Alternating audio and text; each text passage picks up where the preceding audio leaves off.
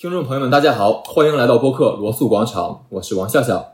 大家可以在苹果 Podcast、小宇宙、喜马拉雅、Spotify 和其他泛用型播客客户端订阅我们。感谢各位一如既往的支持。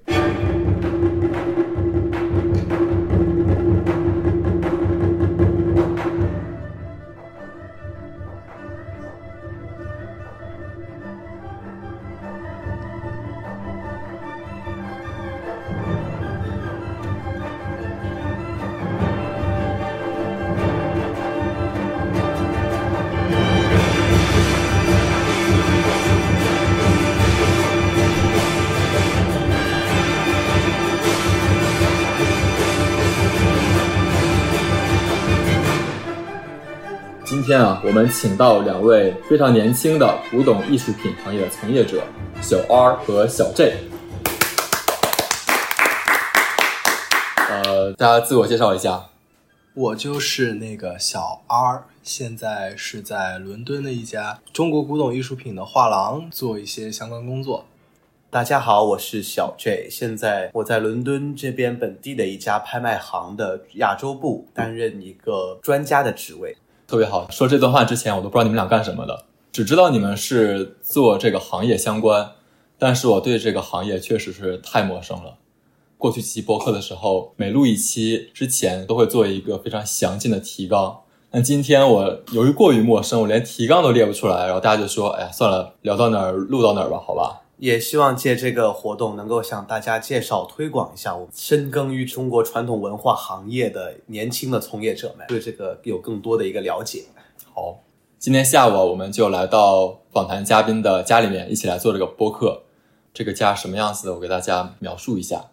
就是家徒四壁的其实样子。啊，这次你来应该是什么都看不着，对对对以前，之前来会有很多瓷器，对嗯，摆在茶几上给我介绍，这个是宋代的，这个是明代的，给我吓得我赶紧放下去，生怕弄坏了。其实这段时间你来呃我家里，或者说一些同行的家里，你说看不到东西，我觉得是一个比较正常的情况。那接下来就是伦敦的亚洲艺术周了嘛，大家东西也基本上该送拍的就送拍啦，该去参展的就参展了。所以说家里没东西吧，反而是现在一个从业者家中的一个非常普遍的现象。哦，怪不得。对嗯，我记得上次来印象很深的有一个烟斗对，是啊是，是，那个是已经出去了。啊，那个是例外，那个我送人了。啊、嗯那现在面前摆着几个在用的茶杯，啊、这些基本上要么是呃淘宝转运的。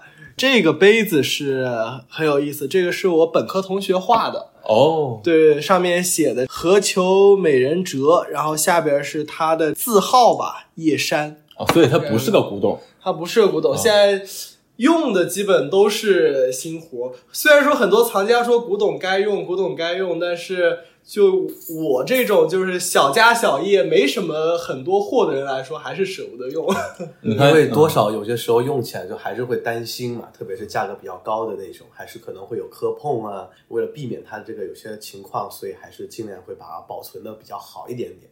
哦当然，有些比较耐造的，就可能会拿出来用一用，像比如说之前我们吃饭的大碗，我们盛有会来盛饭、盛汤，都有会有这种可能性。哦那个碗是什么年代？那个碗是清中期，我们一般保守可以定乾隆的一个仿鸽釉的一个大碗。那个市场价大概多少？那个市场价不高，那个现在国内大概在交易起来行情可能就是万把块钱，哦因为它是属于一个民窑的一个产品，属于是那种民间他们自己烧窑烧造的这种，不是属于那种传统官窑类的器物。拿着一个一万块钱的碗盛汤。对对对，这个还是比较家里比较廉价的东西。那现在这几个瓷杯都是淘宝的，对，淘宝的啊还有朋友送的，就一些礼物。一些文创产品，对对对，五十块钱。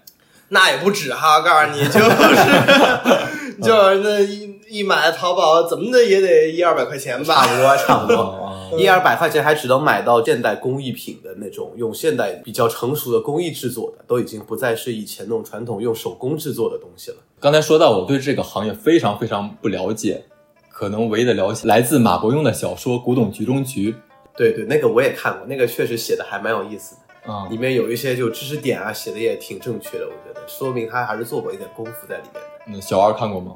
我不太爱看书，说实话。我不仅看了书，我还看了他的改编的电视剧，还有两部。我基本就是抖音片段看过。马伯庸是一个写作起来非常讲究考据的作家，他会做很多大量的功课，也是从那里面学到一些行业内过去用的词，不知道现在还用不用。比如说“长眼对对对，”这个词现在还在用吗？还在用。其实很多在我们现在所谓古玩圈里面的术语，基本上从明末开始到清代、清末民国到现代，都是有传承，就还是有继续在用的。圈子里面的人都会讲这种所谓什么叫行话。行话对，和外行好像听不太懂，但其实上内行就是大概都明白是什么意思。所以怎么说呀？是长眼还是长眼儿？长眼儿，长这个北方人就加儿，南方人就不加儿。长什么眼儿啊？这什么儿化音呢？两位都是这个眼儿，眼儿这个指的就是个窟窿啊，就我叫眼儿，不是眼儿，嗯，长眼儿。长眼。我也是南方人，我当时就怕闹这些笑话，所以说我都不太爱说这些行话。一般就哎，你帮我看一看，你帮我看一看。其实也就这么说，也没有。哎，其实我觉得这些所谓的行话，现在你真的给它写到纸面上吧，还挺就是咱们说装腔作势的。其实我觉得真正使用中好像还没这么频繁，但是你一说出来，大家肯定懂。对对。嗯啊对。其实现在很多年轻人也在开始学这种行话，就像你刚刚说长眼，就是请别人给你看看你这个东西对不对。对呢，别人就说叫开门，就是说你这个东西就是老的。要开门了，对，就是这个东西开门老，真真货。对，真货的意思。像这种也很多人也听不太懂什么叫开门儿，但实际上就是说你这东西是老的，是对的。呃，如果是假货呢？如果假货就很多了，什么大新活儿啊，说你这个东西不对呀、我一般建议他去医院看看。啊 其实开门这个行话，我觉得是一个对外传播最成功的一个行话。现在我和一些这边英国古董商打交道的时候，说到一些器物，他们都说 "It's very 开门呃，英语说 it's very 开门，你都不用说 open door，他就说开门儿，开门儿，开门他们会加儿化音吗嗯，不会不加。"，不加不加。？It's very 开门。对，老外舌都卷不起来。对，呃我们请老北京老老谁来着？老 K 啊老 K，呃，其他的老北京老 K 同学，老 K 是我们的另一个朋友，坐着旁听。然后我来介绍一下老啊 K 啊，我得插一段。老 K 呢是咱们这个圈内比较特殊的一个群体，他是一个藏二代，也就是大家最羡慕的那一类有家学的人，哦从小在这个环境中长大，所以说老 K 的条件是多数人都获取不到的。对，这个真的是就是天时地利人和里面都具备的一个条件，大家都很羡慕。嗯，所以老 K 用你们家传的语言，用老北京话说这东西开了门了，怎么说？来一句，大家好，我是老 K 啊，这个 非得让我学一下啊，就是开门嘛，是吧？啊，有有那味儿了，有那味儿了，有那味儿了啊！但其实开门好说，但是说人家东西不对呢，这个就往往就说的就不会那么直白，就委婉一点。对，因为其实就有时候别人会请我们看点东西，但是特别是别人东西，要么就是花大价钱买的，你也不好意思明说，或者要是因为别人地位啊，或者因为某些身份条件呢，你也不好直说的，很多就会说的比较委婉，像一些什么这个东西有意思，或者说这个东西嗯值得研究，或者说这个东西还有说看不懂的，。对说自己看不懂的，哎，说到这个，我就真挺那个，因为我我也我也很年轻，虽然说我比较小就开始玩了玩古董，但是我毕竟现在年龄也不大，那有些东西我还是没接触到，没有涉猎过。那有时候别人找我看东西，我说看不懂，别人以为我在那儿说他东西不对呢，其实我真看不懂。所以这个说法吧，在我的字典里就被抹除了，就我绝对不说自己呃因为东西不对说看不懂，我就跟我认识的朋友应该都知道，我说看不懂，那是我真不懂。对 对。看着东西假货，就是怎么用最委婉的语言跟对方说：“你个大傻逼，买着赝品了。对对对，像我之前那个有个高中同学，然后他邻居的大伯说是收很多东西，他大伯那时候刚好我回家嘛，他然后就请我去，然后专门来开车接我，然后还专门跟我吃饭，我还没看着他东西呢，就吃饭跟他聊，他就说他玩这个行啊，就收藏已经收了二十多年了。就是什么窑口、什么样子的瓷器他都有啊，就是什么汝窑啊、珐琅彩他都有。然后我一听就不是很妙，因为大家都知道这种就是属于国宝级别的东西，就是私人手上藏家里面是微乎其微的。果不其然，去了他家一看，东西没有一件是对的，他还不停给我拿。就是汝窑，他那时候给我拿汝窑的大盘子，一拿拿了八个。汝窑嘛，现在有记载的全世界存量的不超一百，八十八个、八十九个这样，他给我拿八个出来。然后还有别的对，然后还有什么乾隆的珐琅彩的大瓶啊，珐琅彩这个就根本就没有大件儿，他就整了一对大瓶，我也没什么好说的，我就说，哎，真漂亮，画的真好，不错，还可以啊，挺好的，挺好的。但是呢，你这外行他自己可能觉得我在夸他，但是别的懂行的一听说我夸这个东西漂亮，说这个东西画的好，但是我就是不说它对，那说明这个东西就是肯定是有问题的。我记得好像是贾樟柯吧，还是哪个导演，也是懂一点古董。当时山西省就有一个呃老干部，好像是有这么故事，就特别喜欢收藏古董。有一天一定要请贾樟柯到家里面看一看他藏的东西。贾樟柯看了一圈，说：“哎呀，您开心最重要。对对对，这就这句话就很经典的，就是说你东西都是假货，或者说就就是是喜欢就好。对喜欢就好。对，我一般就劝他们就就是就喜欢就行了，就不要再买了，就是可以了。就图个开心，对对对，就就但是也就别买了，有有钱咱买也开心。对对对，也别买了，买的都是假的，还不如不买呢，省点钱干别的不好，去钓鱼多好啊！所以还有什么这种呃行业内的行话？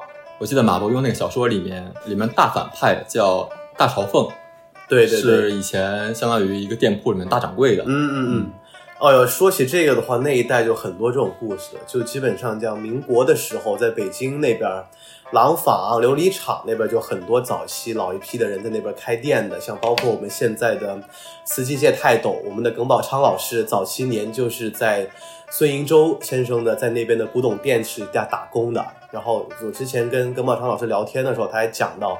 他早些年给他老师看店的时候，然后包括抗日战争的时候，有日本人想去他那儿买东西，耿宝昌老师他那时候还是学徒嘛，看到是日本人就不想卖他了，还被那个日本人给踢了一脚，然后把他脚给就是就踢得蛮严重的。还讲他当时在北京跑到上海收货，他说当时在上海那边收那种永宣的青花盘，一摞一摞的，十块钱一个，收好多回来。包括像他老师孙银洲老师，他曾经在北京就卖了他一套四合院，然后换金条去买那个成化斗彩三秋杯，捐给故宫博物院。其实早些年我们就听到过蛮多的这一路的这种像那一批的消息故事，其实真的感慨，挺感慨那个年代的那种氛围吧，也让我们就觉得这个行业其实在哪朝哪代都是有市场，都有人在玩儿。你说民国嘛，战乱嘛，民不聊生嘛，也严重，但实际上嘛，当时也有人在经营这个行当。这个东西我觉得还是蛮有意思的，所以我就觉得为什么现在很多年轻人觉得入行会不会晚，会不会就是价钱很高？你什么时候入这个行都是有机会，都是可以玩的。对于很多听众朋友们来说，古董行一直是一个非常神秘的存在，而且好像身边也接触不到什么人，呃，真正是这个行业的从业者，高深莫测。正如你刚刚说的，这个行业是历朝历代都有一个非常悠久的行业。你就像刚刚介绍老 K 说，它是有家传的。这个行业现在可不可以说它依然是一个封闭的、非常讲求内部传承的？如果你要问这个问题，我觉得可以先介绍一下我们俩就是入行的背景或者就是故事啊。啊那我先讲一下，就是因为我其实入这个行呢，也是因为所谓的家学吧，因为我父亲其实早些年也是做这个行业的，他也是算收了一点东西，但是他也不是以这个谋生，他就只是爱好者。他早期入行其实也挺波折，一般入行都会我们叫交学费嘛，交学费就是打眼儿，打眼儿就是买到假货了。他早些年买到假货呢，自己也以为是真的嘛，大家都会以买到多的东西都以为是真的。但是大伙都说你这东西不对的时候，你就开始好奇了，你开始心里打鼓了，就开始去学。学慢慢呢，我父亲才走上正道，我就是也是受他影响，才算是走上这条路。这个是我的啊。其实所以说师承啊，或者所谓传承这个东西呢，在我身上是有，但是小 R 身上呢，他跟别人就是比较不一样的。你可以听听他的故事。哦，所以小 R 你是怎么入的这行？我老家是浙江丽水沁源县。哦，这个地方呢，以前在历史上，它有相当长的一段时间，它和龙泉是一个县，那么它也是后来才分开来的嘛。陶瓷史上来说呢，龙泉窑这个古代窑址的很多产区啊，也在沁源。那么我小时候家乡是这样的，每年暑假的时候呢，在山上跑来跑去嘛，偶尔也能捡到瓷片儿，这样子开始喜欢上喜欢上的。那么我其实玩到现在为止，真的没有看过很多书，除了说上大学说学术必要了，要写论文了，那要看点书。在上大学之前，我是真的没有看过书的，基本上都是通过跑各种窑址啊，然后去各地的古玩市场啊，和这些古董商接触，这样一点一点把所谓的眼力啊锻炼出来。也就是说，我相当于是一个吃百家饭长大的一个孩子。从基层干起，实战出的经验。对，所以就我还挺想把陶瓷鉴定这个事儿给他说的具象化一点儿、直白一点儿，不太喜欢像行业里的某些人一样把自己整的特学术、特装，是吧？我就绝对是不敢苟同的。我的人生座右铭就是那英老师的那句名言嘛，就是啊，妈的，最烦装逼的人。啊 对，所以你可以看，无论是他的这种成长环境，或者是我跟老 K 这种环境，要入这个行最基本的一点就是要多看。无论是从窑址边上自己去田野调查这么看瓷片儿标本，还是是我们所谓的叫家学看家里面的东西，然后被家里面带着去看别人的东西，要入这个行要学这个本领，就一定得要多看。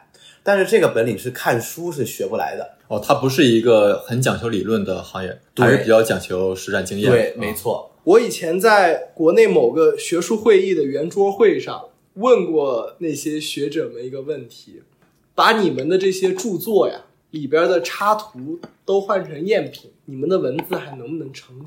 大家都挺沉默的。所以说这个时候，你能在一些书店看到很多一些所谓的那种藏品集或者别人出的书，里面文字写的一套一套的，但是用的图片都是假的。就是老 K 讲一讲，你是怎么入这行的？其实我的情况和小二和小 J 还是不太一样的。我其实现在不是算这个行业的从业者，只是说呢，我父亲在国内算是比较有名气的藏家啊。我从小呢也经常会看一些他的这些藏品，但是和他们两个相比呢，我是没有什么实战经验的。现在还是以呃所谓的学理论为主。所以其实像老 K 刚刚讲，在这个行业里面一般分三波人啊，一波呢就是学者，讲求笔头功夫、纸上功夫的那种叫学者。任职于什么学校啊？呃对研究所差不多啊？嗯，还有一种呢，叫做一线工作者，就是做考古的，真的是在田野里面做出来的那一批，不是研究艺术史，是研究正儿八经考古那一批的老师专家，是不是也包括现在在窑里面工作的老师？不太一样。不太一样窑里面的呢是烧制的瓷器工作者，而我们们现在管它叫手工艺大师。对对，那种叫手工艺大师。我手工艺大师是有鉴赏能力的吗？我觉得，就我接触的手工艺大师来说，他们的眼力其实都是不错的。对，但是手工艺大师他们似乎有一个共识吧，不愿意去以鉴定师这样一个身份示人，是更希望大家能关注他们的手艺本身。对对哦，所以其实是侧重不一样，但是这个能力，我甚至可以说，很多做新瓷器的这些手工艺人们啊，他们的鉴赏能力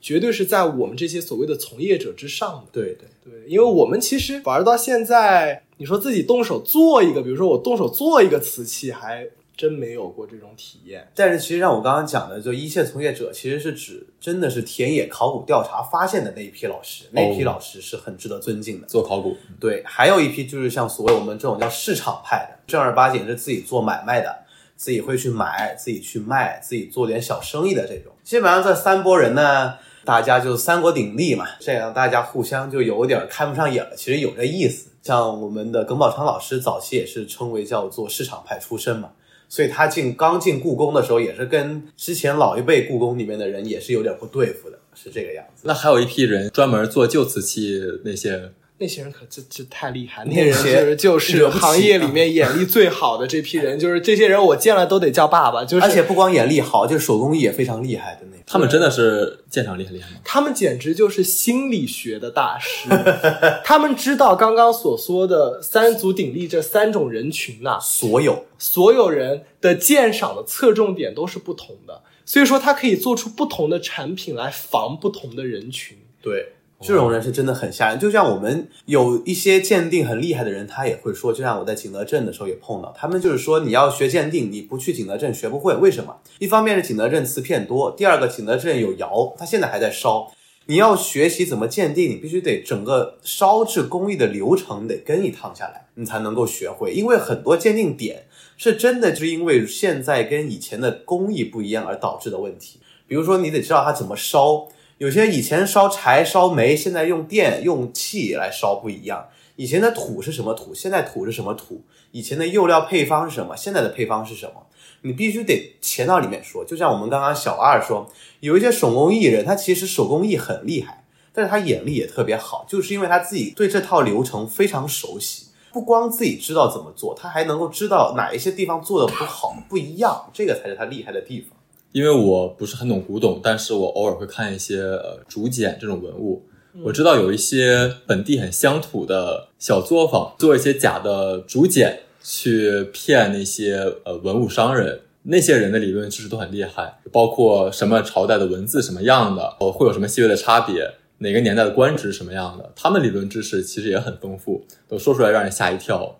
其实是这样，他们的理论知识有可能，就你这个案例来说，他们的理论知识有可能是对于文字的解读很厉害，但是对于文字的解读和对于材质本身的解读是两码事儿。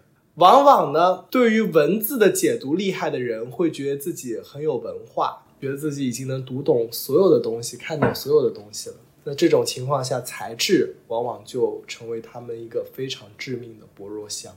这种情况其实以前也有，但是你说竹简嘛，那我就举个之前那种陶器的例子，在上个世纪啊，故宫当时会有一些叫做文物回流，或者就是那种文物回收那种小部队，就外面收一些流落民间的东西。有一次他们跑到河南安阳那边去，看到有一个那种唐代的陶俑，三彩的那种俑，一看啊，觉得好是个好东西，上报，上报之后说好，花钱给收上去了。收上去之后呢，过不多久吧，就过了个把月，又去一趟安阳，发现呢，之前呢还是一家店在卖，他们这次一去，整条街上都在卖，家家户户都在卖这种东西。他们一想，完了，是不是就是盗墓了？然后就开始出大案了，派人去找，找了到后面发现呢，哦，就是一个人烧出来的，全是一个人烧的。当然，这个事情呢，就现在大家伙都知道这个事儿。然后那个人后来就是也就招安了，就成为咱们那个国家工艺美术大师。很多其实，在民间所谓我们说这种叫做仿古器物的人，他有些时候的他的那个水平精进程度是非常超前于专家的一鉴定跟认知水平的。这种情况其实很多专家都犯过这类的错误。当然，专家的水平现在也在不断提高啊。这种东西现在当然就唬不住人，但是在早些年呢。这种很多民间的赝品还是非常能够有一定的震慑效果的。是有一个问题一直想问，你们拿一个古董或者随便一个杯子吧，瓷杯，平时大家喜闻乐见的去给它看一看，鉴定它真假。一般在看什么呢？我看还有拿放大镜要看，看什么东西是吧？这个问题问的蛮好，其实这还蛮学术的啊。其实一般像我们这种传统的一派看一个瓷器，其实就五个方向，就五个点。第一个就是胎。捏这个东西的胎土，胎土就是我们拿那个泥巴，泥巴，对，通俗点说就是泥巴，对对对，塑一个杯子的形，对，先塑形，这个就是胎。第二点是釉，釉就是在这个泥巴等你塑好形之后，让它干燥，干燥好之后施加这个釉，施釉的方法有很多哈，就是在上面上釉，就是说我们这个亮亮的这一层叫釉。第三个点是形，就是它的器形。第四个点就是它的画工，就是它上面画的纹饰。第五个，最后一个就是款制，就是它底部的这个落款。所以我们一般说看一个瓷器，就这五个方向，这是五个点，是我们主要看鉴定的地方。然后这五个地方呢，当然每个地方每个不同时代，它会有自己的时代特征。老窑跟明清看的角度也是非常的不一样。包括在最后你要细化的话，还有像上面的一些老化痕迹，包括像一些很多这种我们细节上的东西。这时候你说有人用放大镜看。放大镜其实，在瓷器用界用的比较少一点点，除非是就真的有些朋友，比如说年龄大了，视力有点对提那个得用放大镜用一下。基本我们这个年龄，你说放大镜还挺奇怪，要么就是真的不懂，就是对，还是那句话啊，然后最烦最烦最烦装逼的人。对 对对，我们拿个瓷杯，它表面上的釉，你怎么去看它的胎呀？因为它上釉的时候，它是不可能把整个器物都包住的，对不对？它上好釉之后，再干了之后要放到窑炉里面去烧。如果你整个器物都上釉的话，它就会在烧制过程中把这个器物本身跟它底下垫的那个东西粘在一起。啊，就刚才我们看的那件儿，下边会沾沙子。对，所以这个时候我们一般一个器物它底下能要是上釉的话，我们会看它的胎，就是看它的圈足。通常它又是在器物底部那个用来站着的那个地刮掉，把它的釉刮掉，用来粘在放在垫饼上面烧纸。怪不得我们平时看到瓷杯下面都有一圈是没有釉的。对，那个叫我们叫那个角嘛，底足嘛，角啊器足。从小就看，今天才知道怎么回事儿。对对对，那个地方就是来放在窑炉里面烧的，以免釉在高温的时候熔融状态下跟这底下的那个垫底连连在一起。呃，我们就可以通过那个看到它的胎是对什么样的了。，对了。但是老窑的话，胎露胎面积可能会更大一点点，明清的话露胎面积会相对的小一点，因为它工艺更成熟、更发达。刚才说了很多行业的事情，那接下来我们可不可以跟听众朋友们具体讲一下，你们平时接触的所谓古董都是具体的一些什么东西？古董的门类有很多，相信听众朋友们也听过不少门类：书画、瓷器、家具、文房杂项、玉器等等等等。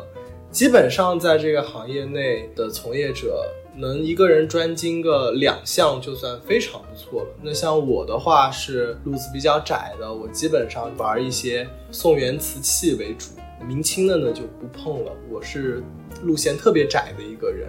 那像另外一位叫什么小 J，小 J，小 J 有可能他的范围会稍微广一点，你自己说吧。我主要是做明清瓷器为主，但是呢，毕竟是像中古店陶瓷啊，也在就在学嘛。小 R 也是我的老师嘛，所以在跟他学一点。我们叫所称老窑嘛，老窑就是指基本元代以前的一些陶瓷器，我们就叫老窑。一般陶瓷就是分这两大门类，叫老窑跟明清。你一问别人你收什么呀？别人说我收明清，或者别人别人说我玩老窑，就是这么个意思。但是我有在目前有在涉足一些别的，还在学啊，都在学，像漆器啊之类的也有在了解。所以基本上在这个行业内啊，比如说我们这一代人，谁要一上来说我什么都玩，什么都懂，这基本就骗子，对对对基本就骗子。对嗯人生阅历不支持，没有这么多没经历，对，你对，学不了这么多，是吧？太深奥了，是人是鬼啊，学这么多，是吧？我记得之前不是有一个溥仪的段子嘛？溥仪拿一个对对对对瓷器，说你这是假的，呃，怎么假的不知道，反正跟我用的不一样。对，就是这个意思。但是在我们这一代人来说，多数人我相信已经没有这种条件去达到溥仪的那个先天的水准，没有人有这种条件来支持了。对，所以说，其实我们这一代人做古董，我觉得还是一个相对公平的时代，因为大家没有所谓对没有所谓的贵族了嘛一样一样，是吧？哦嗯，对。所以之前来你家看到茶几上会摆一些瓷器、瓷盘啊、瓷碗啊、瓷杯啊，这就是你专精的领域。对，基本上就是，毕竟我也是用真金白银买的。换言之，我现在基本上资金还是爸妈支持的，不能说去做一些冒险的购置行为吧，对吧？我要提出一个非常有争议的问题，之前嗯和小 R 讨论过嗯一个很敏感的话题，也是很多听众朋友们可能都不是很了解。我们所说的文物和我们现在在说的古董，它之间到底是有什么区别？它们之间有什么界限吗？这两者我觉得本质上的含义应该是大范围重叠的。那么真正在使用过程中呢，我们有可能把一些不可交易的、被陈列在公家博物馆里的这些东西，我们更愿意称它为文物。那么我们可拥有、可获得的、可以做生意的东西，我们有可能就是说古董。这个是一个非常浅显，但是也非常实际的一个解读。但是我觉得，就是我们所谓我们平时玩的或者交易的这些古董，最主要的特质就是它的艺术性。艺术性。对，因为我觉得艺术性是作为我们无论是收藏也好，还是交易也好、买卖也好，你会去想要拥有它的一个主要的条件。它其实我们现在所有的见到的古董，其实在它的当时的一个时代背景或者当时的一个文化语境下面，它其实就是很多是日常用品或者日常用品、宗教用品、礼仪用品这些东西。其实像你也提到一些锅碗瓢盆、一些碟子、瓶子这种东西，在当时其实也是当时的人用的嘛，对不对？但所以说，你说我们是会交易的东西呢，会喜欢的东西，其实就是古人也会觉得美，我们也觉得美的东西，是我们真正会喜欢的东西。所以说，你说有些东西就很有意思的是，比如说你现在去找一个宋代的碗。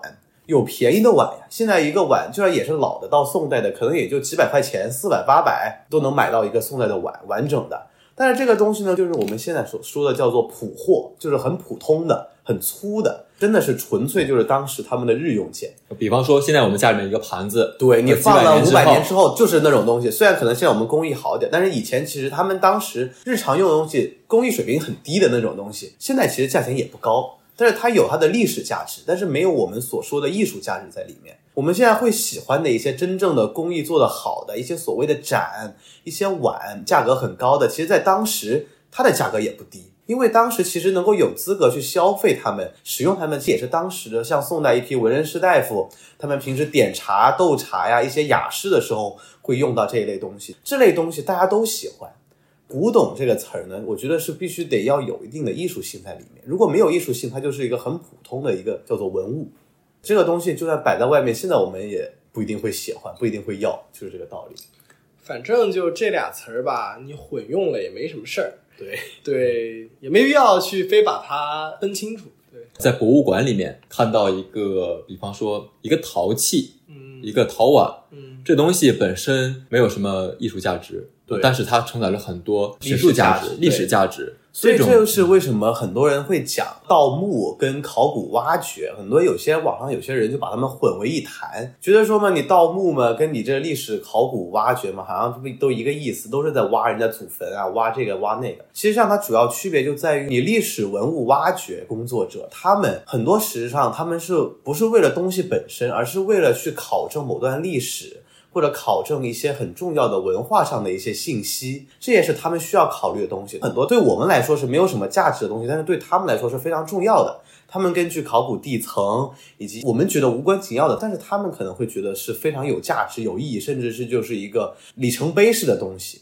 但是我们说很多盗墓贼，他们为什么被人们所不齿，就是因为他只找他们觉得有经济价值的东西，然后把很多有历史文物价值的东西就这么随便丢。像一些把一些什么尸骨啊，把一些棺木啊、丝绸啊这种这类东西，竹简也是，就把这种东西就随便丢弃的，然后把一些瓷器、玉器给掏走，反而他们就把毁坏掉一个整个我们这个文物自己的出土环境，其实对我们整个历史传承是一个非常不好的影响。这其实他们二者是有很本质差别的。我觉得大多数人提到“文物”这个词，就会脑海里面出来一个形象，一个非常精致的物件摆在博物馆的橱窗里面，恒温恒湿，放上特别特别高精端的防盗措施，别人稍微一碰，全博物馆警报大响。就这个东西就应该摆在那儿，供人们去欣赏、去学习，不能动的。呃，实际情况下有的时候并不是这样。因为其实中国所谓我们叫文物的量是非常非常大的，包括像我之前在广东省博物馆实习，广东这种就是文化的蛮荒之地，他们馆藏都有十多万件的藏品，像南博更不用说了，四五十万件的藏品，但是它其实展的可能一千件不到，它展的东西都是它万里挑一的东西。但实际上，它在它库房里面可能还有更多，就像我之前讲的，没有什么历史欣赏、文化价值的东西躺在它库房里面。他们只是把最美的、最精彩的、最有价值的那一批东西呈现在了大家的面前，所以给大家一就是隔着玻璃柜欣赏那就几件为数不多的藏品，他们会有一种这种样的观念。但实际上，文物非常非常多。中国真的是一个地大物博、历史渊源的一个国家。所以有的时候我们在博物馆里面看到玻璃橱窗里面的文物，抛开它本身不谈，跟它同年代、同品类的其他的一些不在博物馆里面的，其实有一些是可以拿来交易的。甚至说是大部分。所以博物馆它本身还是承载着非常重要的公众教育功能。对，现在就咱们国内中国来说，对于文物交易或者古董交易，具体是有什么要求吗？其实，在零二年之后，咱们的文物法经过了一次修改，官方呢现在已经是允许民间的自由的古董交易了。但是前提是什么呢？你这件东西的来源呢，必须是合法的。比如说，在国内常见的合法来源有哪些呢？首先，第一个，咱们大家最知道的就是海外回流。海外回流，对，这个是一个最常见的一个合法来源。那其次呢，还有因为咱们中国很特殊，有一个文物商店的制度。从文物商店里才卖出来的东西啊，这些也算是一个合法的来源。除了文物商店之外，那么在上个世纪的后半叶呢，还有国营的一些商店，它也在有售卖古董的业务。从这些公家的地方获取的古董呢，基本上都算是合法的来源。非法的来源呢，说不清的来源呢，其实也就不用多说了，非法出土嘛，这是一个现在政府在严厉打击的一个现象。对，但其实上这是针对老窑为主，但明清会比较好说一点。毕竟明清的话，在当时很多私人手里面就有收藏，因为它这种不是属于地里面挖的话，它其实像像祖传呐、也会有。因为在明清呢，其实它的整一个景德镇的制度，它就是一个比较相对来说比较开放的。除了官窑，还有所谓的民窑，民窑就是烧造民间用瓷的，包括像很多官窑瓷器也是会流落民间。比如说我们在雍正年间的时候，实际上就已经明确皇上有下旨，让在景德镇御窑厂的督陶官唐英，就是把一些带有瑕疵的。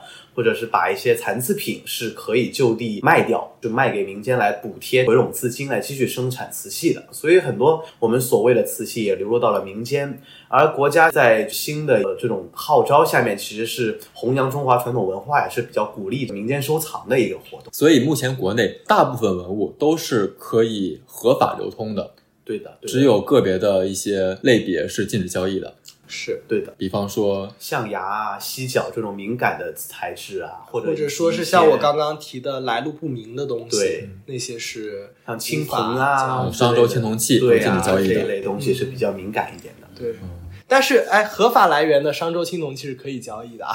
就比如说海外回流的、传承有序的这种青铜器是可以交易，但你说现现在去挖一个出来，然后拿到市场上，那是肯定不行。对对。对，就从挖到卖都是非法，对在咱们国家。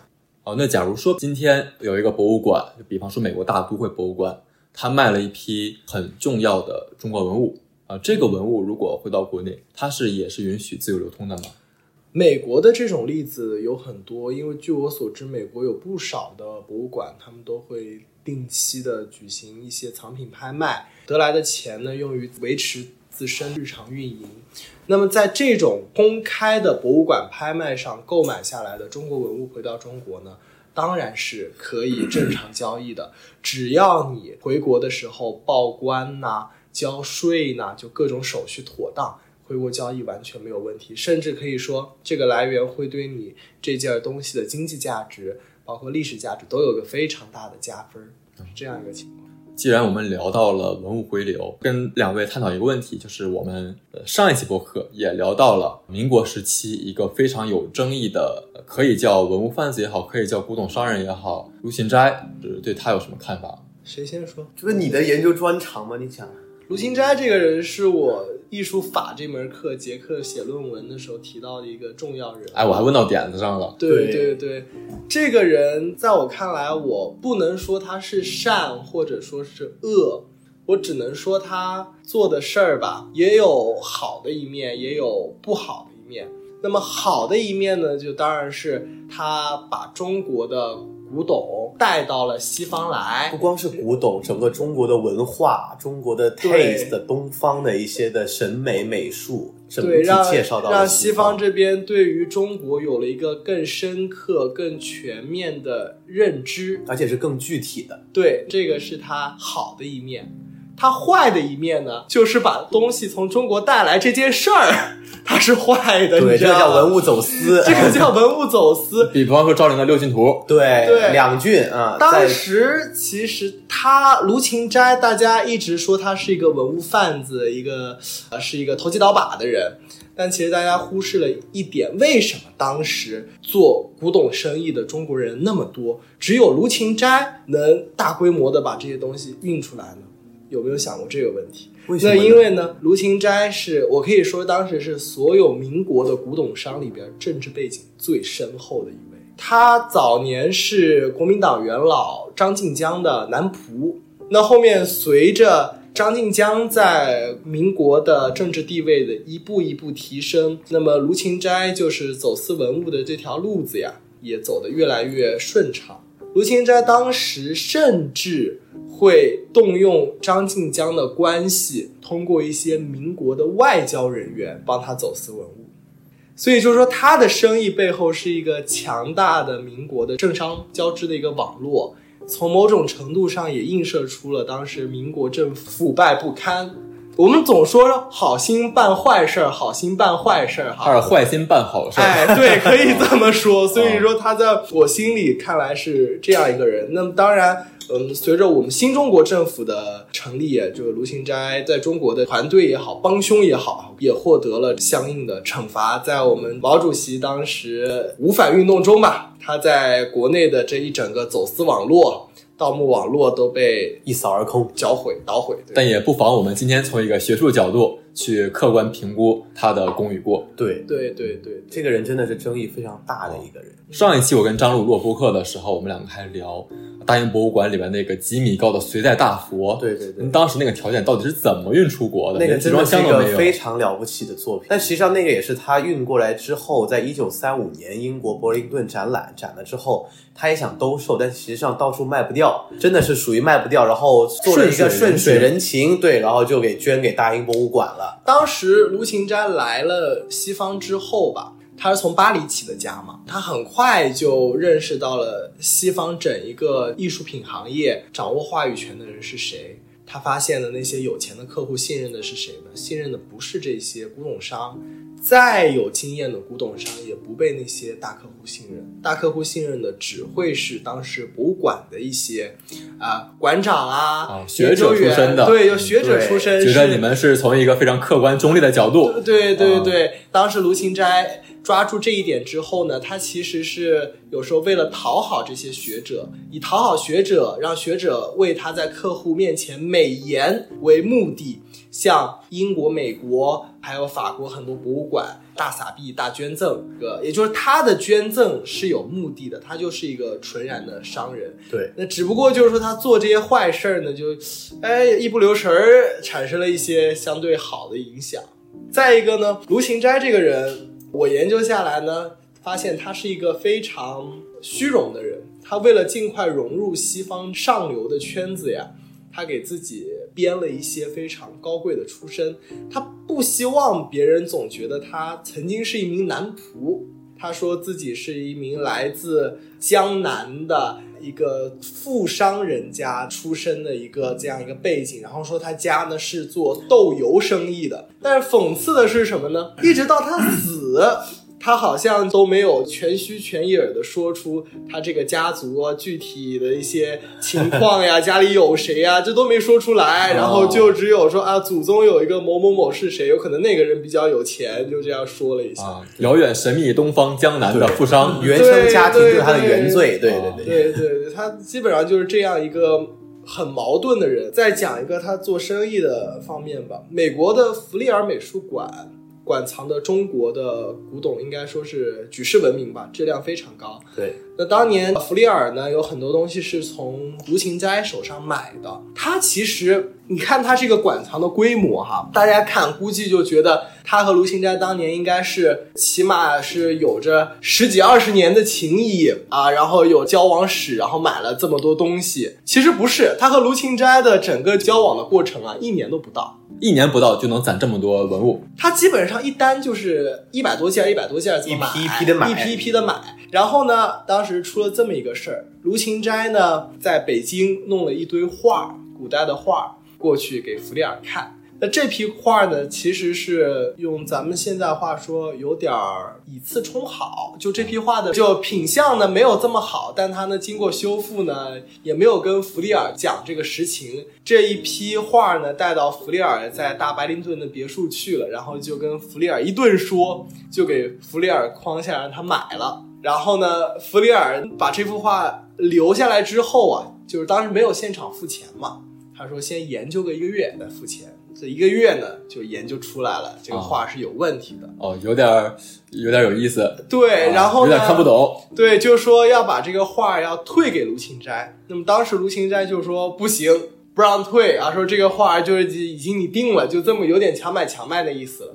然后当时弗利尔很生气，给他弄了一个一万美金的支票给他弄过去，就是说我只能出这么些钱，就宣布说和卢芹斋绝交。那他们俩的生意就这么结束了。所以说他这个人吧，他聪明呢，也聪明在就是说他能这么快的认清就西方的一个市场规则。他这个冒进呢，就冒进在他对这些大客户的一些处理上面，其实并不妥当。因为我们今天标准，卢芹斋他不应该叫古董商人，应该叫古董大宗商品商人。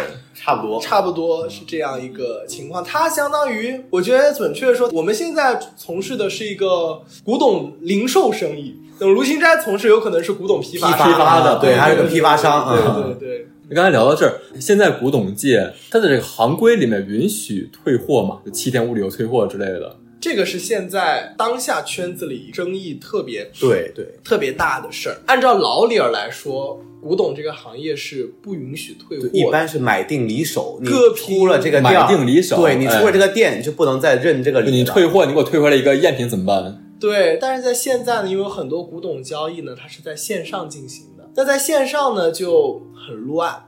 曾经我也有朋友说买古董，买古董这个东西好，照片看的也是真的，价格也合适。哎，结果一收到货，它是一只拖鞋，还是一只拖鞋，不是一双拖鞋啊，朋友们，这你说那 只拖鞋啊？你说的这个情况什么是吧？那这这这个是最离谱的啊！那这个太极端。然后呢，还有一些，比如说那个照片是老的，给你发一个新货过来，货不对版，货不对版，嗯，这种情况下你退不退？是吧？所以说现在这个情况，退不退货好像就已经不是一个统一的答案，说不退货了。现在真的是要用咱们中国人的话讲，叫具体问题具体分析，得这样说了。对，嗯，好，啊，那我们把时间从一百多年前，有一百年不到一百年前拉回到今天，啊，拉回到我们年轻的古董艺术品行业从业者身上。你们平时在干什么？交易的话是卖什么东西，卖给谁，怎么卖？这东西能给我们听众朋友们大家讲一讲吗？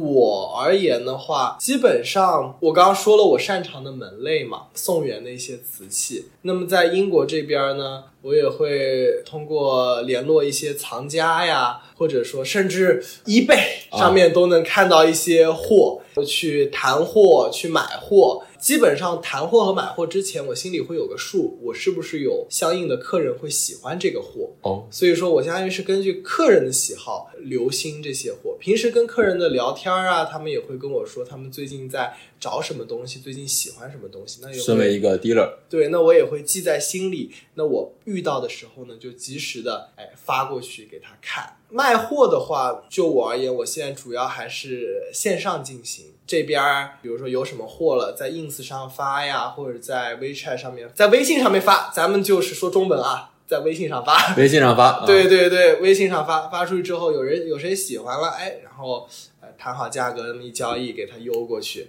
大概就是这样。那么还有一些，就等会儿我我插一句，就也是我们平时做微商似的，拉一个微信群，对对对，然后天天发一些货，哎，又进了什么什么好东西。我我没有群啊，我没有群，生意没做这么大。就公众号，公众号发一发，对对，然后朋友圈发一发。对对对，还有一些业务呢，就比如说代购啊，或者古董代购。对，古董代购，因为英国这边有不少出名的画廊是经营中国古董的嘛。那么国内有些朋友，他们有可能知道这边哪个古董商手上有什么货，有可能会派我过去，一是检查品相，因为现在古董修复很厉害啊；二呢是要有时候帮他们砍砍价啊，因为毕竟国内多数的这些朋友可能语言上面还是会吃力一点，基本上这样，然后抽取一定的佣金，然后给他们寄回国。古董这行业砍价也跟我们平时买衣服、买菜差不多，差不多。就说，哎，你这东西不行啊，这品相不好，是这样吗？这倒不是我的习惯，我的习惯一般在，比如说在英国这边买货哈，我一般会说啊，你这东西在国内有可能不是那么受喜欢啊啊，我这有一个客人喜欢你，我说我有这么多客人，也就这一个来问，反正就讲价这个事儿嘛，就方法也很多，就咱们说就。八仙过海讲价就是每个人有每个人不同的。你买是一套嘴脸，你卖是另一套嘴脸。你买的时候抓住别人的问题砍，然后你卖的时候说这都不算个问题，这怎么能叫问题呢？对不对？就是这个样子。我我没有这样，他那样，他那样，我没这样。大家可以找我来买平时。我跟他做的不一样，他做的是一级市场，dealer 在画廊那边做，然后我现在任职的是拍卖行，拍卖行是属于二级市场嘛，所以拍卖行一般卖的东西呢，都通常来说都不是属于自己的东西。拍卖行就是像佳士得这种，对对，有节操的拍卖行呢，一般都不是卖自己的东西的，一般。一般我们就是日常要做的事，就是去征集，或者看有谁想要有藏品，会去找让他给委托给我们来售卖。我们就是一个竞价活动，然后来让我们的买家客户群体来一个公平公开的竞争的环节。然后我们日常要做的话，就是说一个是征集，还有一个就是征集来东西之后呢，对它进行像他一样讲的，要查品相、尺寸，然后做背景研究，要写调查，这个东西好还是不好，品级怎么样，路分怎么样？我们说这个东西就级别怎么样，这要调查清楚，然后给他一个估价。估价完了之后呢，提供到一个线上的一个平台，让大家一起来有机会竞争来买，所以就等于像价高者得一个这样的一个环境。往往有时候会有惊喜，比如说我们一个估价不高的东西呢，突然好像很多人喜欢，价钱就轰轰轰就被炒上去了。比如说在这个月，在法国乡村的一个拍卖行，有一个青花云龙的一个天球瓶，一个大瓶子啊，底下写的款是乾隆款，瓶子呢，拍卖行那边的专家定的是民国的一个仿品。给的估价特别低，估价是一千到两千吧，我记得好像是哦欧欧，反正就是小几千的一个估价。结果，但是突然竞价的时候，拍卖的时候特别特别火热，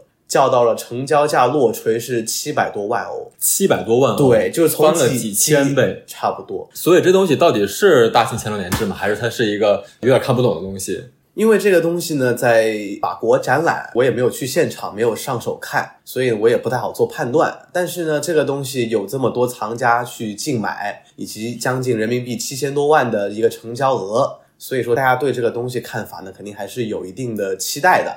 但是很有意思的就是说，出了这个成交价之后，然后法国那边新闻还报道，拍卖行的专家在成交之后还专门写了一篇文章，说不应该呀，就他还是坚持他的看法。所以说，因为我也没有到现场，所以我也比较难做一个准确的判断。是这个，至少买家觉得它是真的。对啊，买家愿意给他出七千万，对，买这么一个有点争议的东西。对，但是通常来说呢，我们说出现这种大额的一个成交之后呢，买家的一个付款也是一个问题，因为我们也会有碰到在有一些拍卖会的情况下，拍了一个东西在一个比较高的价格之后，但是却发现买家迟迟不付款，就一直拖延，这也会有这种情况出现的。其实不付款这个问题在。中国艺术品的市场里面是一个现在比较突出的一个问题。那根据国外有一个非常权威的艺术市场门户网站，叫做 ArtNet。ArtNet，对它每一年都会出一个叫 Global Chinese Art Auction Market Report。它相当于是一个中国艺术品拍卖的一个研报，每年都会出。那么在一九年的研报里面，它就指出来了，就中国艺术品交易这个市场，它最大的问题就是在于不付款。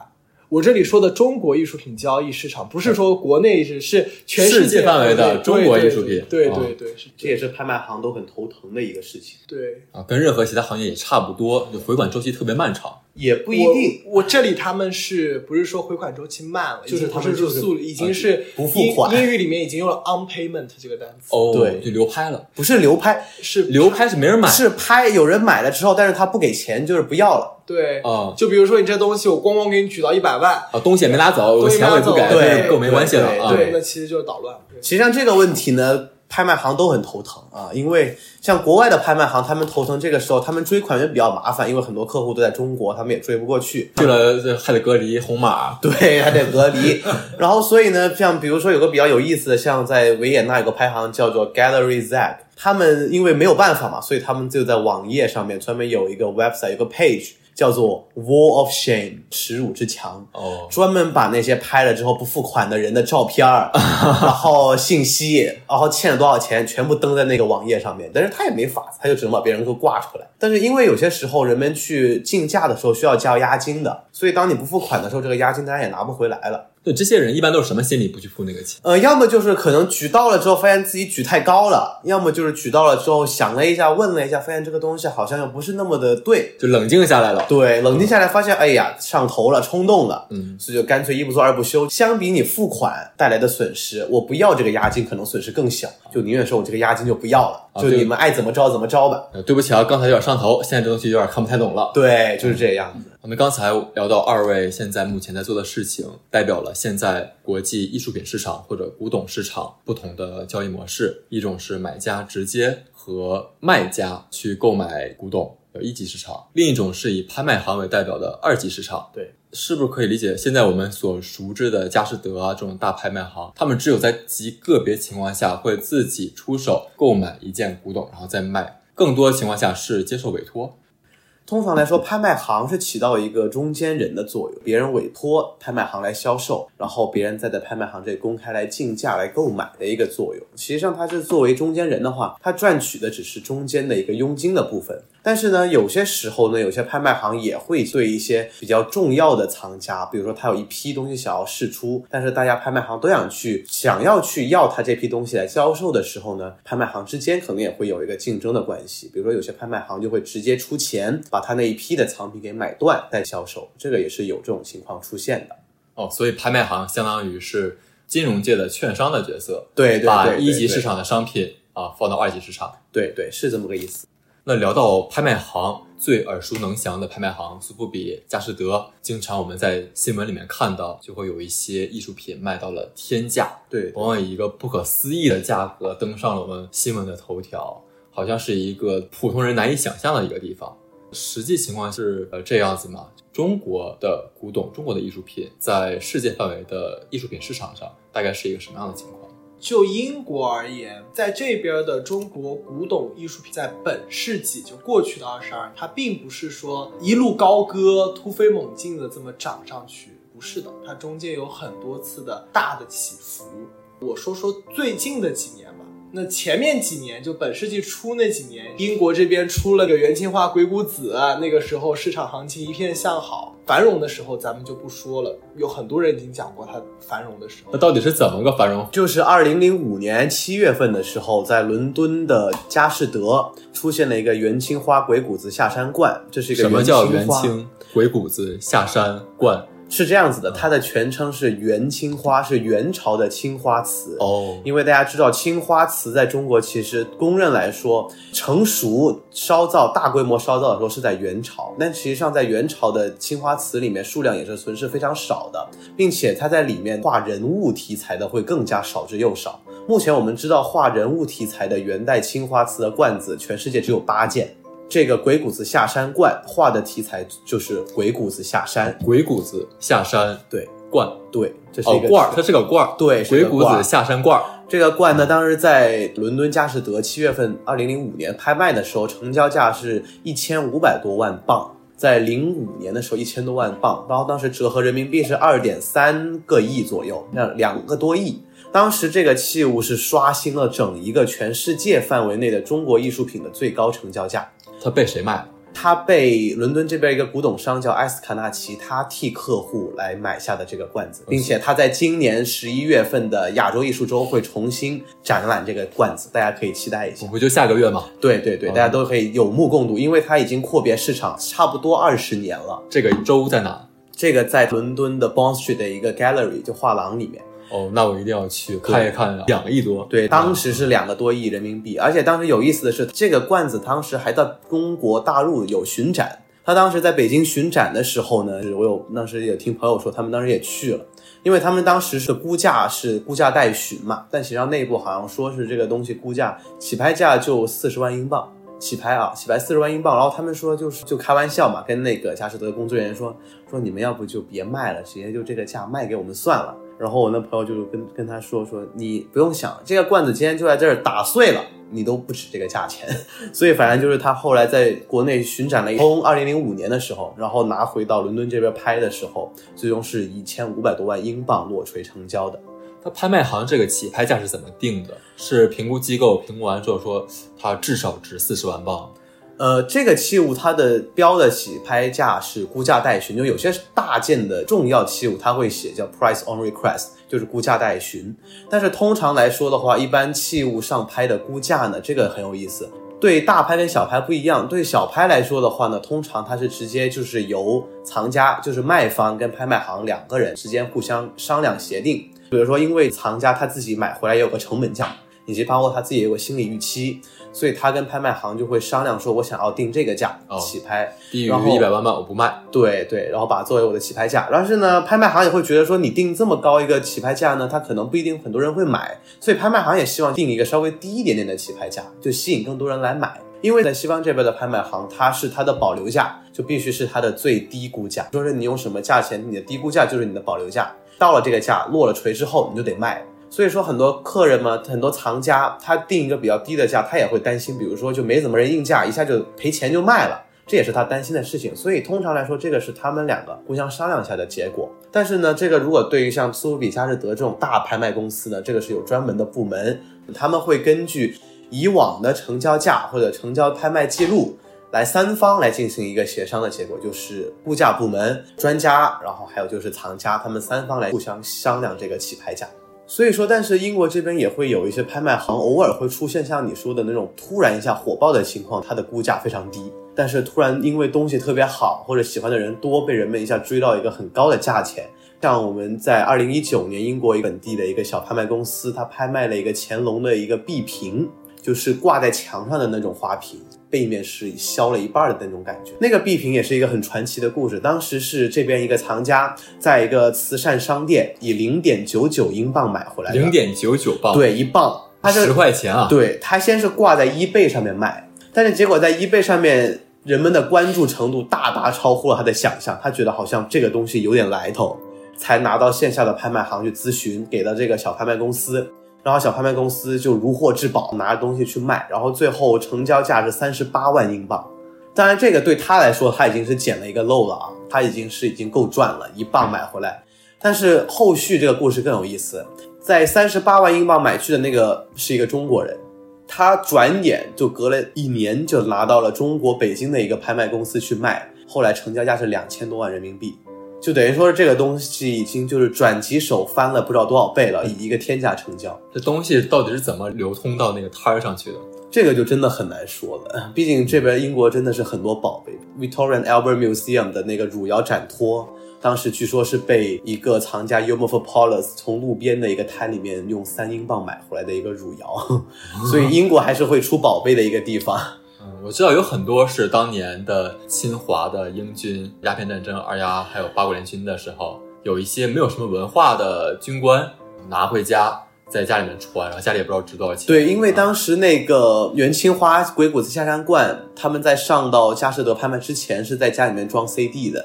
呃，说到这个，我来讲讲吧。八国联军这一段，我们不讲，我们先不从八国联军开始讲，我们从英法联军那段儿。第二次鸦片战争，火烧圆明园，在我记得是一八六一年，根据我们学校这个苏富比学院的 Kate Hill 教授的相关研究，一八六一年呢是英法联军的这些士兵呢，把从中国抢来的这些宝物成批的运到了伦敦，在市场上售卖。这个时候的这批东西对于英国人来说，它意味着什么？它意味着是对中国古董这一个概念的一个更新。我为什么这么说呢？很多人很奇怪，因为之前哎，很多不是他们也买中国的外销瓷啊，啊他们也订购啊。那为什么这样呢？因为这些东西吧，它的属性它是正统的中国艺术品的收藏，它不是一个外销的奢侈品。也就是说，相当于一八六一年是他们第一次就英国公众见到了所谓正统的中国的艺术品，古代艺术品长什么样，是哪些东西，皇家收藏是如何。在此之前，英国的普通民众是见不到正统的中国古董的，因为当时就正统的这种就皇家收藏的中国古董，在英国也是被英国皇室收藏。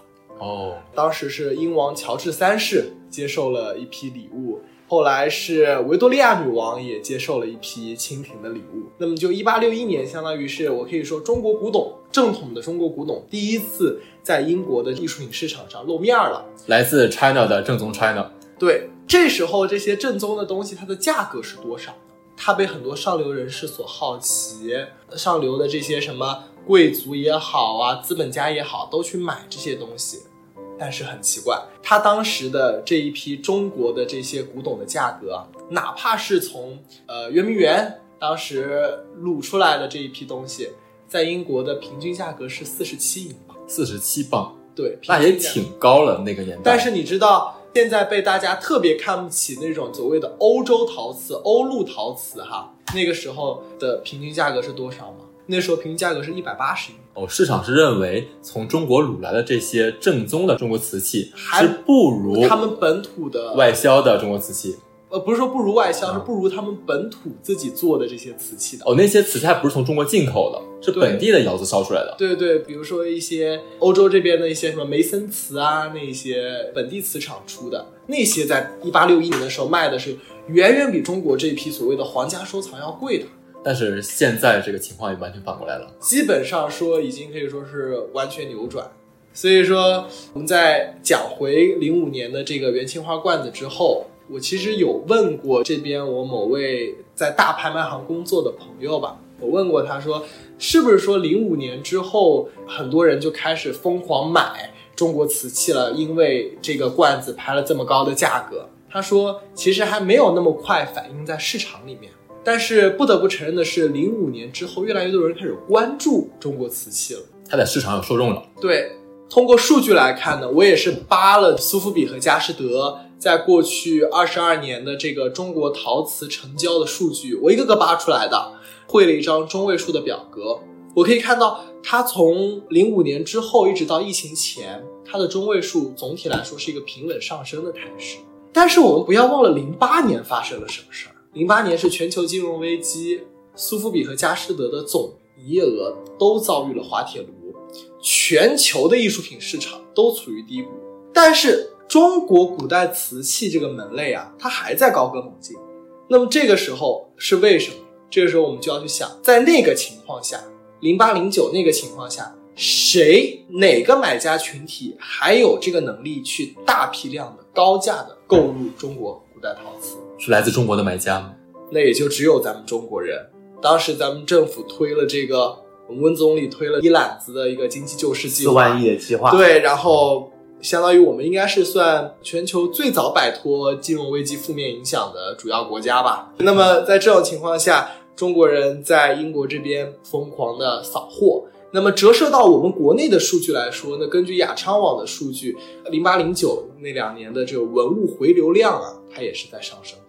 在疫情之后，那我现在得讲点大家不那么爱听的东西了。疫情之后，我们必须承认，中国古董在英国的艺术品市场已经成了一个非常明显的，我不说下降了，都可以说是萎缩的这样一个态势。疫情首先造成的影响就是买家出不去门儿。买家出不去门儿。那么卖家呢，像这边的这些卖家呢，也跑不到别的国家去进货，因为你英国就这么点大，你货源也是有限的，他们也经常得跑法国、德国呀、呃日本呐、去进点货嘛。其实就是说，那么这边人呢，当时也是因为旅行禁令，出行也不方便。随着疫情之后，各个国家政策的变动，有可能他们又开始能渐渐的跑出去了。那为什么这个市场还是在英国持续萎缩呢？那就离不开一点，就是英国的脱欧。跟这个还有关系。对你英国脱欧之前，比如说你欧盟国家的艺术品进入英国，你是自由的，就可以自由进出的。但是你脱欧之后，你的这个东西进了英国，你不仅要交 VAT，你要交这笔税，你还要干嘛呢？还要有一个资质证明你这个东西它是一个古董。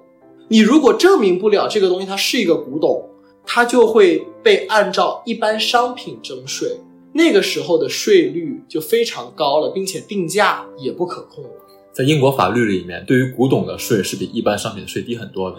对，对于古董的税只有百分之五，但一般商品有百分之二十到三十。哦，那么这种情况下，相当于他们又要付钱，又要自证这个身份。怎么自证身份呢？他们要做大量的文书啊，证明我这件东西是真的。那么英国海关有可能不认你的文书呢，那怎么办呢？就英国这边有一个叫做 BADA B A D A 一个缩写，这样一个协会，它是一个英国一个古董从业者的一个协会。那有可能就比如说你欧洲的东西要进来呢，欧洲人要去找这个 BADA。就英国的这个古董商会来开这个证明，证明你这个东西一百年以上，然后再报到英国海关，再给你弄进来。那么这样时间周期就长了，并且花的钱又多了，谁也无法保证我付出这么多努力之后，在英国是不是就一定能卖得好。那么这种情况下，欧洲各国的这些古董商不愿意把货送到英国的市场上来拍来卖了。英国这边的这些拍卖行就面临一个货源萎缩的问题。那在这种情况下呢，它的市场就开始收缩。我做那个中位数那根线呢，就开始降啊，甚至断了。为什么会断呢？因为去年的时候，佳士得已经取消了在伦敦这边所有中国艺术品的拍卖了。不是说这个东西越来越便宜了，而是说这个东西有可能在英国市场上接下来就会就没有没了，这个市场就没了，对对，供需关系完全就没了。这个是一个非常迫在眉睫的一个危机吧？要怎么去应对这些在疫情和脱欧的双重影响下，导致了现在中国古董艺术品在英国拍卖市场上急剧萎缩？这个我们是必须要承认的。所以刚才说，现在国际市场的买中国古董的、买中国古典艺术品的，可以说有相当一部分是来自中国的买家。对，根据一些资深从业者，我不能透露姓名，但是非常大牌的从业者的统计，基本上中国买家已经占到了百分之六十到七十，在国际市场上，在英国市场，在英国市场，在英国市场占到百分之六十到七十。这个数据是疫情前还是疫情后？不论是疫情前还是一直以来一直以来，可以说这个数据是在一零年前后正式形成了这个比例，然后到现在也没有大的变动，基本上就会占住这个市场份额。那么当时我很好奇哈，那咱们比如说咱们中国人占个六七十，那剩下的是谁呢？当时他们就说，剩下呢是一些英国人，本土哈，啊是一些英国人。那么这些英国人是干嘛的呢？他们是藏家吗？还真不是，他们是英国的中国古董商，就英国人做中国古董生意的那种商人。华人他们想来就比如说拍卖行买中国古董，然后再卖给自己的中国客人。哦，还是卖给中国人。对对对对对，这些人他们有一个非常严重的一个问题是什么呢？老龄化严重。在英国的买家，在英国就是这些西方买家吧，西方买家，西方买家他们的年龄都是非常大的，没有年轻的西方人愿意加入到中国古董的市场经营当中。目前来说是没有的。不是那么欣赏我们中国的瓷器、中国的古董，也不是不欣赏，其实我觉觉得不懂，看不懂。对，不懂是大一个原因因，不懂是一个最大的原因。我觉得为什么他们会不懂呢？中国的这些所有的东西，我可以说入门的门槛啊是非常高的。对你首先要了解中国文化，还要了解中国文字，再去谈这些鉴定嘛。所以说，这边的一些年轻的西方人呢，有可能骨子里有一些惰性，不愿意花这么多的精力去学习一个艺术品门类。再一个呢，就是说，相较于中国古代艺术品，国际的这个艺术市场上，那当代艺术品的收益回报更高嘛，对吧？那当代艺术品又更好懂嘛，对的，更吸引人那。么就是很多当代艺术的流派又是在西方产生的嘛，那西方这些年轻人又好理解嘛。我觉得他们相对来说，他们会选择一种更轻松的。入门门槛比较低的，而且能够比较快的获得收益的一个门类。那么现当代像 NFT、潮玩一些这种东西会比较成为他们的首选。我说的看不懂，主要是他们对真假这个事儿看不懂。对于中国的古董来说，他们有可能看不懂真假，但当代这边确保真假很容易嘛。谁画的就是谁画的。对对对对对，因为中国古董比较强调一个叫 authentication，它的一个真伪性的问题。中国古董的真伪性其实一直以来、长久以来都是一个争议非常大的。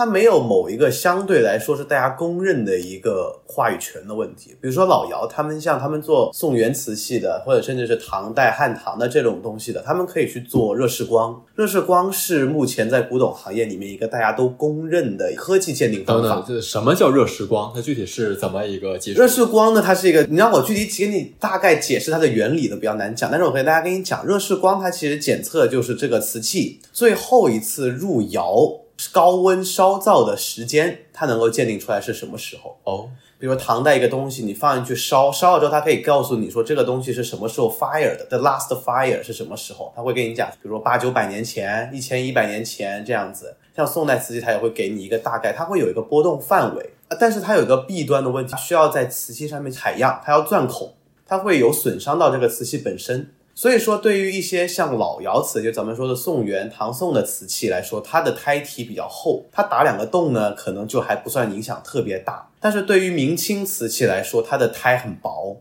一打会把它打穿掉。还有一个就是像特别到了清代，因为清代距今其实时间也不是特别长嘛，清代距今就两三百年差不多。这样子的话，它的那个仪器鉴定还是会有一定的波动，以及它有一定的误差范围。所以说的话，其实明清瓷目前还没有一个比较能够让大家公认接受科技鉴定的方法在里面。它没有一个这种东西大家都公认的。那么说，你瓷器鉴定就像，他说我们大家都会在学，但是说到底，一个东西出来，大家还是会有分歧。一个东西要是它很真很假都好说，大家都说真，大家都说假没有问题。但是问题就在于有一些器物是有些人说真，有些人说假，他们就存疑了。而且都足够权威。对，有真的是有些东西就是有些权威的人说它是真的，有些人就觉得它就是不对。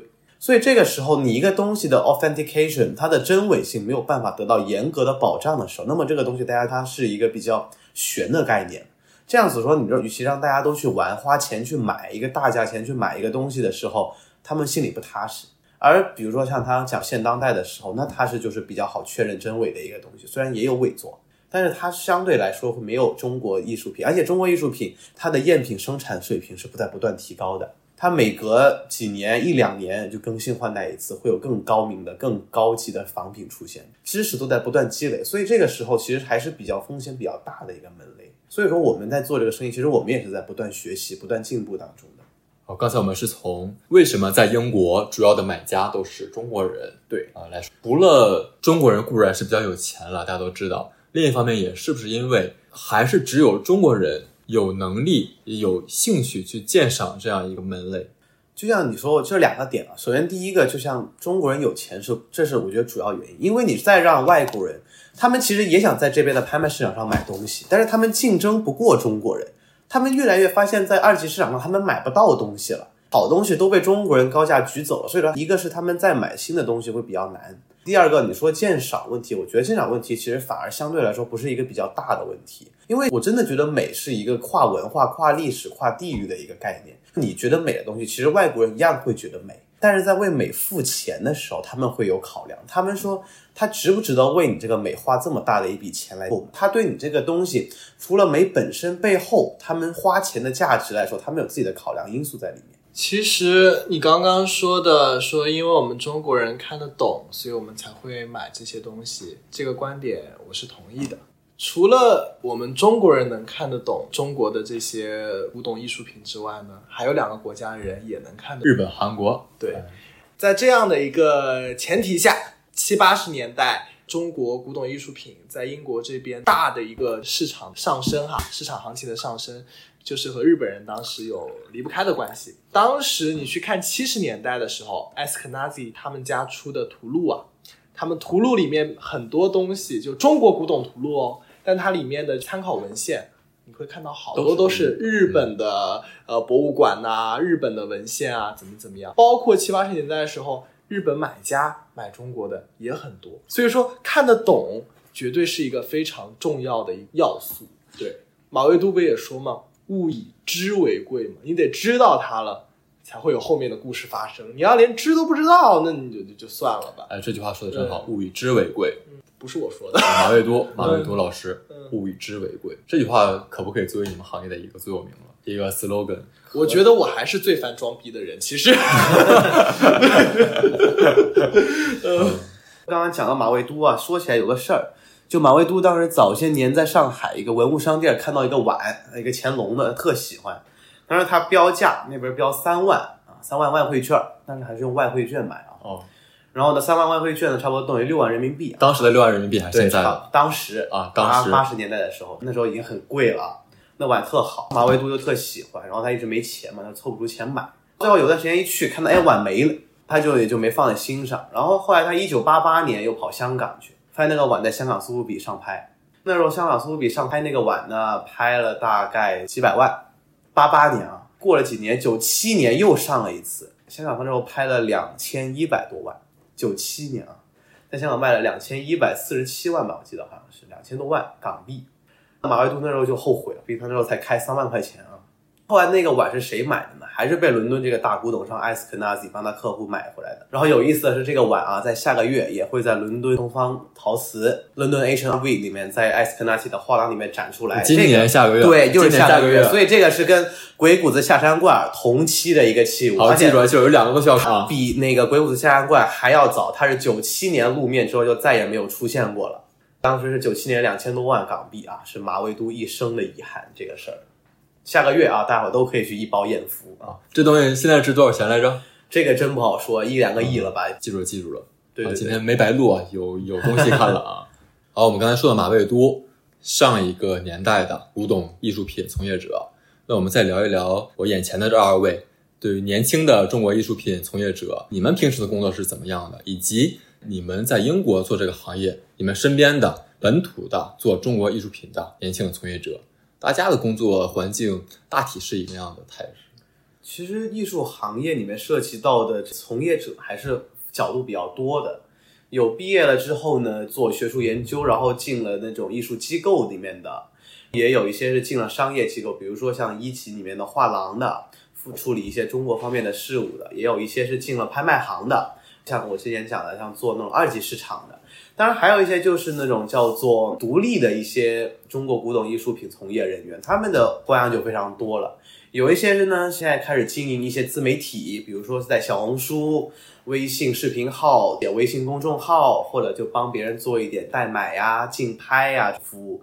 因为通常来说，现在在疫情之后，很多国内的人没有办法到的西方国家来自己亲自去上手看，所以他们通常需要这种获取资讯的渠道，就有很多现在还在这边读书留学或者毕业之后的这些年轻人，在这边开始做起来这个行业。大家可以说是八仙过海，各显神通吧。特别是现在自媒体新兴之后，通过自媒体来结合，像做一些网拍呀，像你刚刚讲到的微信群里面的拍卖呀。者就是在一种像公众号平台上面做的那种微开堂啊，都有像什么西方艺术品回流啊，其实现在这种渠道还是非常多样的。很多人会觉得古董圈是一个水很深的行当，就很也很多人指着古董圈来发家致富，就想捡漏了之后就一夜暴富，这种观念其实也是存在的，也有这种可能性。像我之前说嘛，一英镑买的瓶子卖个三十多万镑的那个，然后三十多万镑买去了又两千多万。圈内有不少人曾经都是有过一次比较重要的捡漏经历，赚了第一桶金，才把生意做大做起来的。那么，其实这个机遇应该是，呃，在这个圈内能把生意做大的人，几乎人人都有这个经历。现在还没有遇到啊，还没有遇到啊！祝你们早日捡漏啊！其实捡漏这个是对个人的能力也很要求，所以说就像我们当时有篇文章写 y o m o f o p o l o s 在英国一个市场里面捡到那个汝窑三棒，有些人说是他去捡那个汝窑，但是我觉得更一种说法就是这个汝窑在等着他来。讲到姻缘了，对他来之前没有人认得出来他，你知道吗？就是说捡漏，其实与其说是你捡，不如说是这个东西等着你来去捡。我这有点玄学色彩了。对对，其实就是这样，就是你要捡漏还是得有本事。很多人本事不足想捡漏的，往往就吃药就打眼了，买到假货，就这个样子。你刚刚说的是靠本事吗？你说的不是靠运气吗？啊，既要靠本事，又要靠机缘。对对对。那你们平时会去逛一些我们说的苍蝇小店啊，这种地摊儿啊，看一看，看有没有漏可捡。会去会去，你平时打发打发时间，就哪有集市啦，怎么样，就去逛一圈看一看，说不定就碰上了呢。但你不去一定碰不上呀，对对对，去嘛啊，万一上天就等着你呢。做这一行真的需要腿脚特别勤快，特别是在国内，他们就得跑那种交易会。跑那种古玩城，跑乡乡产地皮，我们叫产地皮。什么叫产地皮？产地皮就是骑个破三轮，然后再挨家挨户搁那收，看有没有谁家有宝贝，看谁。谁说产地皮非得骑破三轮啊？哎呀，就差不多这个意思。就这样的，你不去产，你也知道不知道别人家里面装 CD 的罐子是个元青花。这叫产地皮，对对对，骑个小三轮去，也不一定不是小三轮，小摩托车，就是就去去去乡间去找东西，乡间你家有没有什么比较好的东西啊？传家宝啊？对对对，差不多呀，拿来那致富，去给我们这个王刚老师介绍一下。对呀我之前说，很多当时中的中真的有东西是流落到民间的，所以也不乏真的有好东西在民间，但是现在其实也少，因为其实民间他们看了国内很多像鉴宝啊、一锤定音啊、天天鉴宝啊，都知道了。哎，天天翻箱倒柜我们家有什么传家宝？就很难再去忽悠到。那种不懂的人去找着这种东西了，现在已经。行，那我们今天聊了很多关于古董行业从业的故事，行业怎么回事儿，这些人是怎么样的，然后什么是古董，怎么去鉴赏古董。我估计很多听众听完之后，基本算是对这个非常神秘的行业入了一点门吧，可以是，这碰上门槛儿摸着门了，嗯，要知道这个门槛儿长什么样了。那今天也非常感谢二位无私的讲解，好，谢谢今天我们就差不多。谢谢大家收听。谢谢大家的收听。后面有什么问题可以一键三连，可以转发点赞，然后有想问的问题可以评论。咱们就就是到这儿，好，好，这个祝二位财源广进，看得越来越明白啊。好好好，谢谢谢谢谢谢，感谢谢感谢大家收听，好感谢大家收听，如果听众朋友们喜欢我们本期节目，欢迎订阅我们罗素广场，我们下期再见，拜拜，拜拜。